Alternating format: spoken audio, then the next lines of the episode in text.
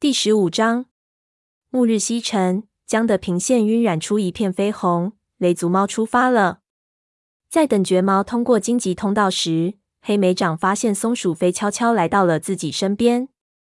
嗨，松鼠飞打着招呼，虽然它的声音很亲切，但却有点迟疑，好像不确定黑莓长会怎么回应它。你还好吧？你一整天看起来都昏昏沉沉的。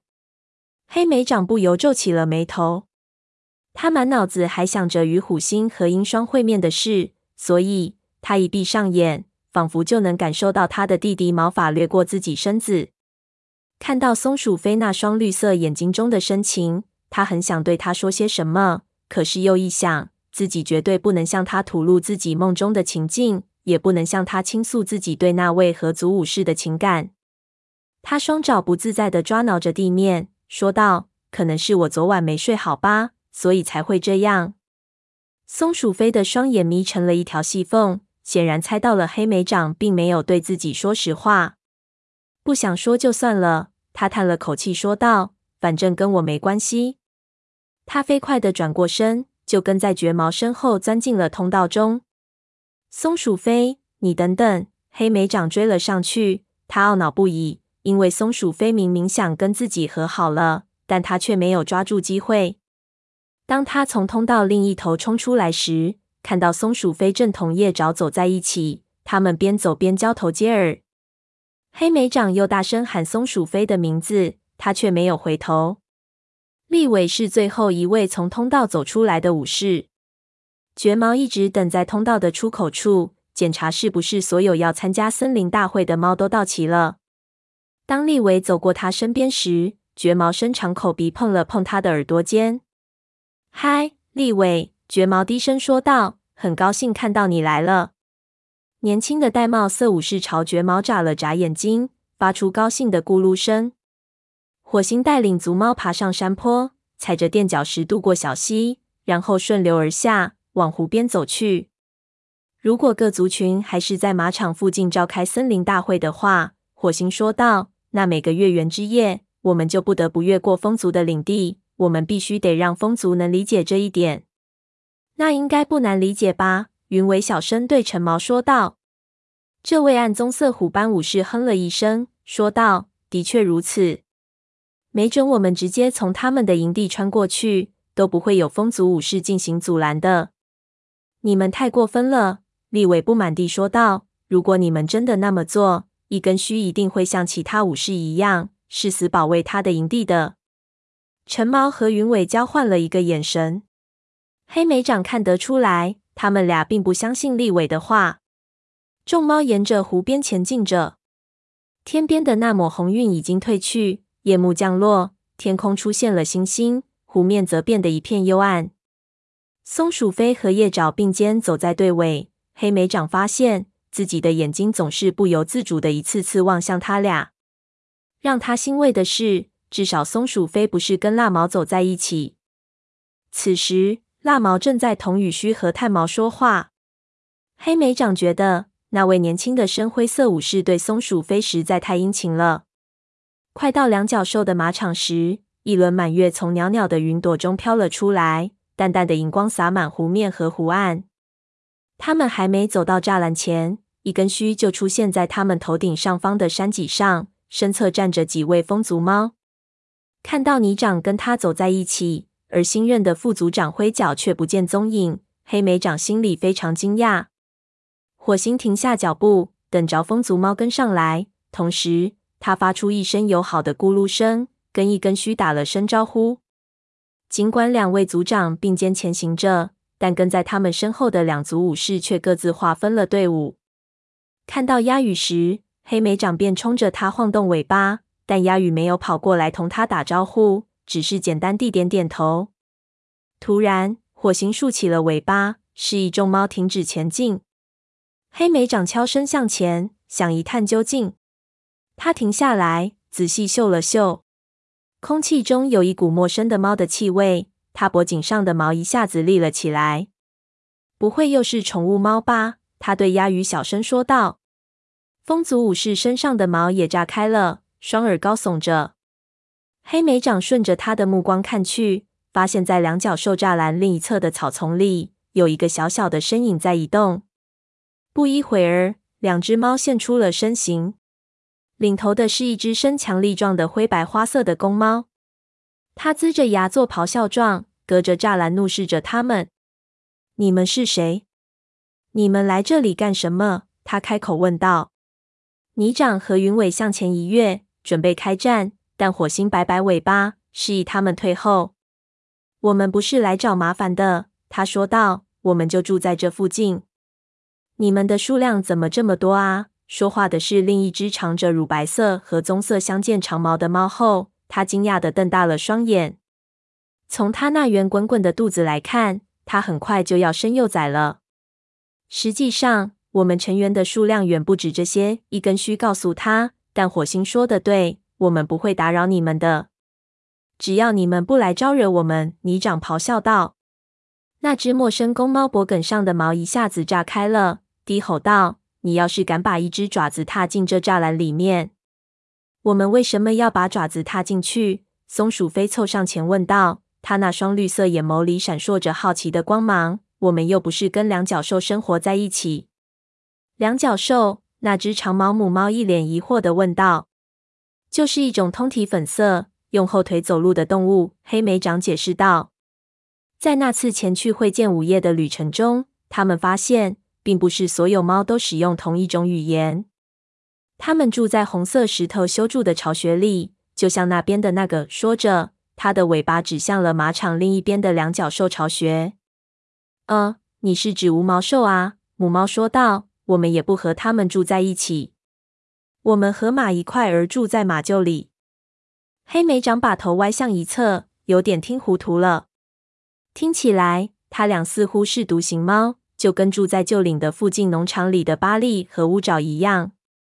可是，他无法想象，除了宠物猫。还有什么猫会愿意住在离两脚兽巢穴这么近的地方？更不用说把家安在随时都可能被巨大的马蹄踩到的地方。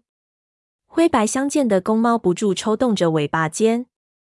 快点离开！他命令道：“我们不希望你们待在这儿。”你也没必要这么气势汹汹吧？松鼠飞不满地说道。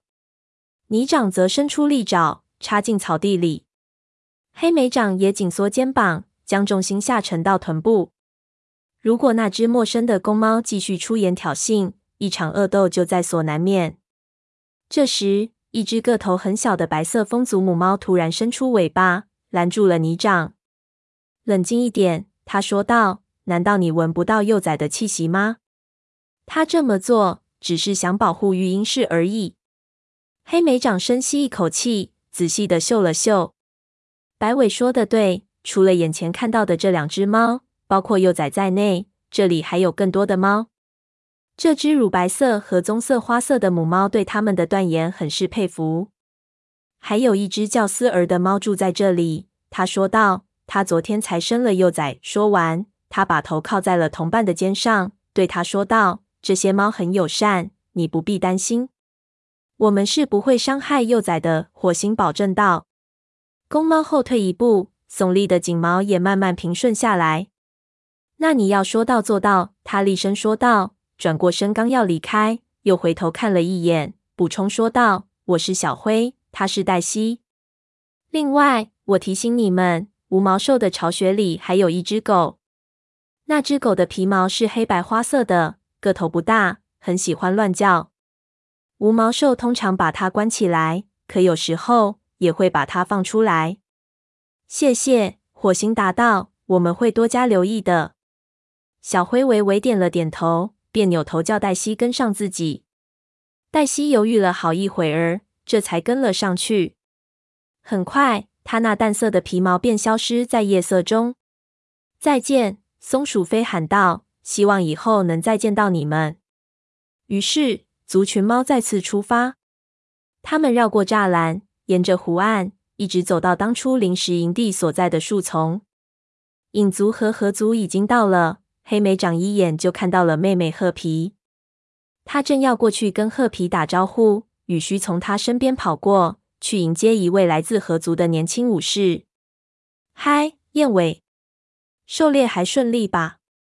那只暗棕色虎斑母猫面有难色的看了他的族长一眼。此刻，豹星就坐在极为远的地方。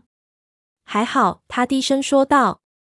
雨须俯下身，刚想舔舐他的耳朵表示问候，却又突然转回头。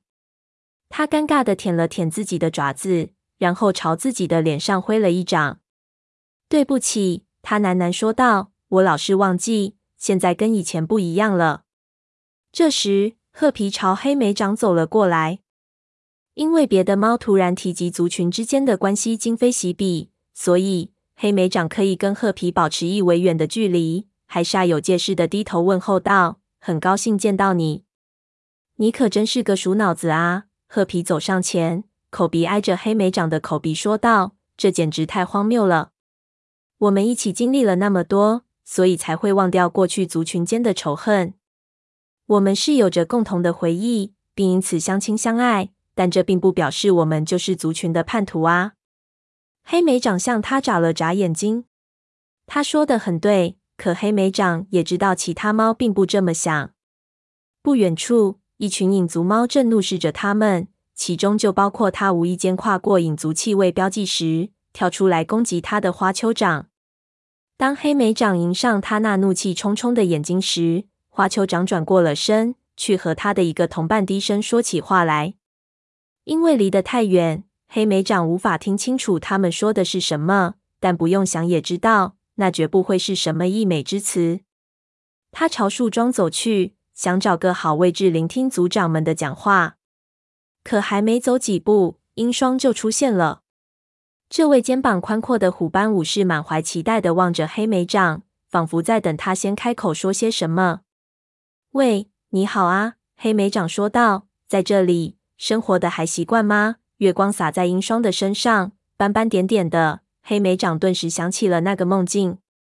英霜点点头说：“谢谢你，挺习惯的。”他的声音听上去冷冰冰的。黑莓长不禁后退了一步，感觉皮毛像被刺扎了一样。隐隐作痛，英霜会不会觉得我一旦同他说话，便是背叛了雷族呢？对不起，黑莓长喃喃说道。我只是觉得，英霜那双冰蓝色的眼睛里流露出一丝心照不宣的神情。别担心，我和那些猫不同，我并不认为不同族群的猫之间就应该互不来往。我看到褐皮刚才的遭遇了，他一脸同情地说道。要兼顾对朋友的忠诚和对族群的忠实，实在很不容易。现在我们都在一族有自己的朋友，但又必须表现得好像势不两立才是对的。黑莓长感到自己内心深处有个声音想要大声附和说：“是的，那正是我的感受。”不过他能感觉到有好奇的目光从四面八方向他投射过来，所以他只是平静地说。我们的确没办法彻底忘记所经历的一切。鹰双尾巴抽动了一下，说：“事实上，我刚才对你长也是这么说的。他一直在跟我说风族存在的问题。”黑莓长愣住了，问道：“什么问题？你不知道吗？”鹰双脸上露出惊讶的神情，比如一根须没有一开始就建立稳固的边界。我听你长说。只是因为雷族给了风族一些治病的草药，一根须便把一整块领地给了雷族。黑莓长眯缝起了眼睛，你长是在利用一切机会，暗示一根须不配当一族之长啊。也许当初高星就不该选择一根须为族长。英双接着说：“倘若连族长都软弱无能，对风族而言实属憾事。他们马上就要开始新生活了，却没有一个好的开始。”我敢肯定，一根须一定会成为一位伟大的族长。黑莓长争辩道，试图将高星弥留之际，颤抖着宣告一根须为副族长的画面从记忆中抹去。没有理由怀疑风族的能力，他们一定会像其他族群一样，在新领地上兴盛起来。族长强，则族群强。鹰双说道，一根须还没有领受他的圣名和九条命，这是不是表明他还没有被新族认可呢？他说这话时语调平和，疑惑多于敌意。黑莓长也没有理由反驳。如果新族并不认可一根须是风族的族长，那可怎么办？的确，到目前为止，星族没有给一根须任何暗示，告诉他如何才能领受九条命。泥长也是这么认为的。鹰双继续说道：“他知道，如今的族群比以往任何时候都更需要强有力的领导。每只猫都知道，大家毗邻而居，要确定新的边界的确是非常困难的。但如果不这么做，各个族群都将丧失存在的意义。我们现在所做的每一个决定，都会对子孙后代带来极大的影响。如果一根须不去拓展足够的领地，风族最终将会因为饥饿而亡。鹰双的这番话让黑莓长不禁对泥长刮目相看。他原本认为，这位风族的前任副族长所关心的只有如何满足自己的野心。但是在心灵的的旅途中，泥长所表现出的勇气和决心，绝不亚于任何一只猫。他是不是真的比一根须更胜任族长一职呢？你长作为副族长。还真是挺称职的。黑莓长若有所思地说。鹰双的双眼眯成一条缝，问道：“说到副族长，火星打算什么时候提拔你呀？”黑莓长的脚掌在枯叶中不住摩擦着，说道：“雷族里比我有经验的武士还很多。”鹰双不屑地轻弹了一下尾巴，纠正道：“是年长的武士吧？谁说年长的武士就一定有经验？他们中……”谁能像你那样历尽千辛万苦奔赴太阳沉没之的，还把我们带到这里来？你不仅智勇双全，而且还信守武士守则。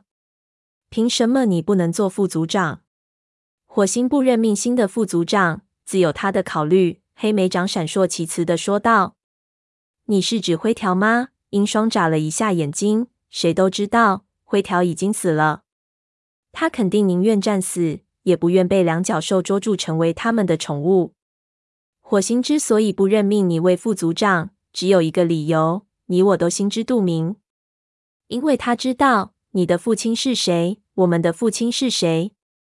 黑莓长凝视着鹰霜，心头再次升起那种在看自己的影子的感觉。他们有着同样的深色虎斑皮毛，同样有力的肩膀，同样坚毅的眼神，唯一不同的只有眼睛的颜色。鹰霜是冰蓝色的，黑莓长是琥珀色的。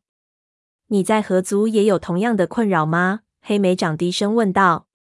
鹰霜摇了摇头，不，对河族来说，虎星从来就不是一个十恶不赦的仇敌。要说我有什么麻烦的话，那都源于我不是在河族出生的。过去这件事经常困扰着我，但现在我把火星当成了参照对象。如果一只宠物猫都可以成为族长，那我一定也能行。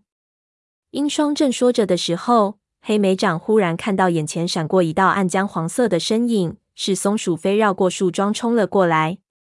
因为没注意到前方，他差点撞上黑莓长和英双，幸亏及时刹住了脚。对不起，我在找。当他那双绿色眼睛看清了面前的猫是谁后，忽然闭上了嘴。呃。怎么是你呀？他很不礼貌地对鹰双说道：“你好，松鼠飞。”河族武士礼貌地点点头。黑莓长和我正在谈论风族的情况。我们担心，如果一根须再不快点取得他的九条命，可能会有大麻烦。黑莓长不禁松了口气，因为鹰双没有提他对雷族新副族长的看法，但这份宽慰并没有持续太久。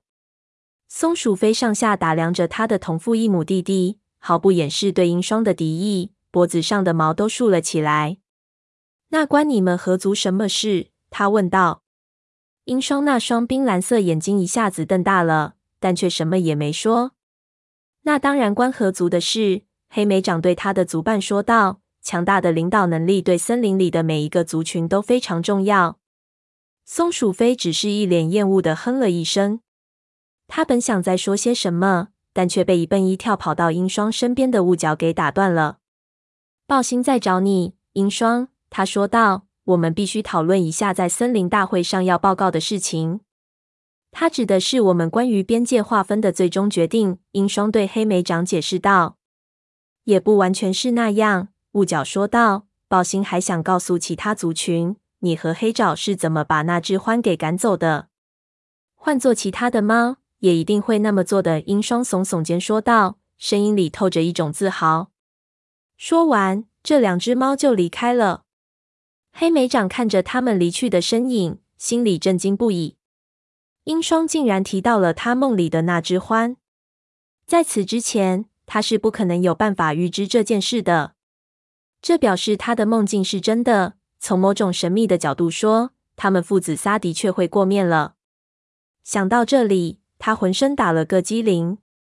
他刚想把英双叫回来，仔细询问一下，但有谁碰了他的肩膀一下，让他分了神。是松鼠飞，他仍然站在他的身旁，一脸的愤怒和失望。你是想惹我生气吗？这只暗浆黄色母猫发出嘶嘶的叫声。你宁肯选择支持那个那个卑鄙的家伙，也不站在我这一边。这根本谈不上选择谁。黑莓长生气的说道：“对我而言，英双是一位优秀的武士，你才是麻烦的制造者。只是因为每次我转身刚好撞上你在跟他说话，你才这么说吗？”松鼠飞蛾狠狠地说：“我为什么不能跟他说话？”黑莓长感觉自己脖梗的毛开始竖了起来。英双是我的弟弟，难道你看不出来？正是因为这个原因，我才想多了解他吗？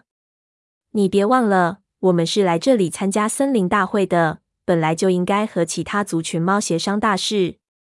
我真不敢相信你竟然对鹰双这么无礼，我也不敢相信你竟然会跟他一起对一根须说三道四。松鼠飞反驳道：“一根须可一直都是雷族的朋友啊。”那你的意思是说，鹰双是我们的仇敌？有好长一段时间，松鼠飞都没有说话。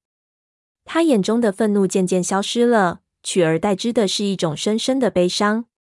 好吧，我不跟你争论了，他说道。你和我之间根本是不可能的，是吗？你这是什么意思？黑莓长惊慌失措地盯着他，问道：“为什么不可能？”因为我终于看清了我在你心中的地位。对你来说，我没有其他猫重要，没有鹰双重要。黑莓长张开嘴，正要辩解，但另一个声音打断了他：“嗨，松鼠飞，我给你在这儿占了个位子。”说话的是蜡毛，他在几狐狸身长之外的地方招呼他。松鼠飞久久地看了黑莓长一眼，目光里充满了愤怒和悲伤，然后他迈开大步朝那只淡灰色公猫走去。黑莓长一边追他，一边喊道：“松鼠飞，你等等！”没有哪只猫能取代你在我心中的位置，但松鼠飞一直没有回头，而黑莓长也不可能一直追到蜡毛身边。他才不会让这位年轻的武士有机会看他俩争吵的好戏。此时，他身后的黑心跳上了树桩，招呼众猫开会。当众猫聚集到一起的时候，黑莓长发现鹰双正一脸好奇地盯着他。可是他现在根本就没有心情跟他谈那个梦。不管松鼠飞怎么说，在他的心中，没有一只猫比松鼠飞更重要。他脑中全是松鼠飞和蜡毛并肩而坐的画面。只见那位淡灰色武士凑到松鼠飞的耳边，嘀嘀咕咕地说着什么。黑莓长的目光飘过鹰双，凝视着空地边缘的阴影，失落和怀疑，就像太阳沉没之的的滚滚浪花。不停向他涌来，让他几乎喘不上气来。